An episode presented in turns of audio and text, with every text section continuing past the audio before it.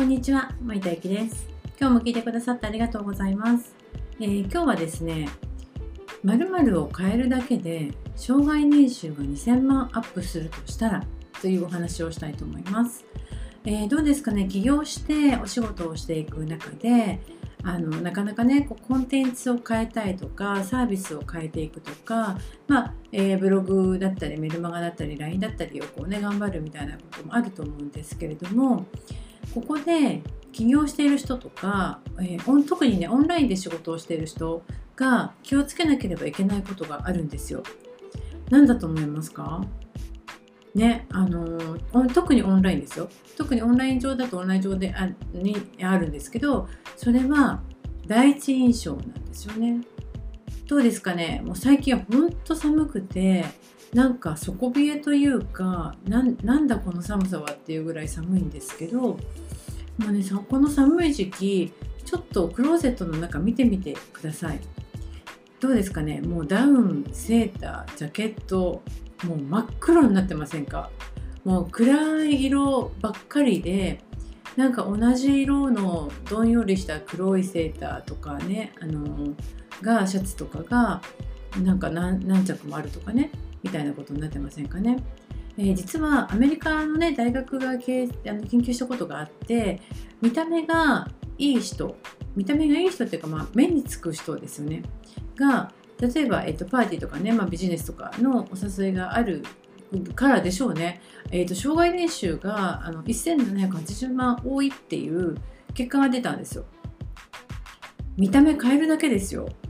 だけど確かにこれって本当にそうであの人って3秒で人の価値とか、えイメージを勝手に勝手に作り上げています。だから暗い服で暗い感じで例えばオンラインで髪ポサポサで出ていくと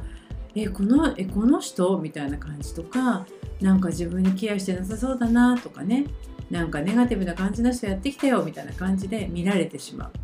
で逆に明るいイメージだったり、まあ、明るい女の人だったら特にね明るいお洋服とか着てるとあ元気そうだなとかなんかなんか潜在意識の中でちょっと一緒にいたいなとかね。あとこの人自分を大事にしてそうだなみたいなポジティブな印象を持ってくれる。どうですかね？どっちのイメージになってもらいたいですかね？やっぱりこうまあ出会いも恋愛もそうだけど第一印象が悪い人であのその人のこと知ろうとはなかなか思わないですよね。こう暗い感じでこうボサッとしてたりとかデブッとしてたりとか あのボソボソっとしてたりとかする人だとこの人のこともっと知りたいなとは思わないじゃないですか。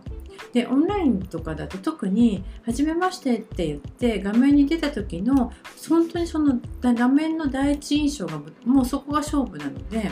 そこがこう暗かったりとかなんかわけのわかんない背景に埋もれてたりとかねたまにいらいるんですよね。なんかあのお仕事じゃない時は全然いいんですけどあのお仕事で使っていいるのかないないのかちょっとわかんないけどなんかお花畑の中に自分がいるとかね。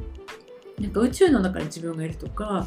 でさらになんかその宇宙の暗い青い感じの背景に自分も暗い真っ黒な服着て出てきちゃってなんか同化しちゃってるとかねっていうようなことになっちゃうと第一印象がなんかもうぼんやりですよね。なんか変な人だったとか不思議な光景が出てきたっていうことはわかるけどその人のことがどんな人でしたかっていうようなイメージが全く残らないですよね。なんかすごいもったいないですよね。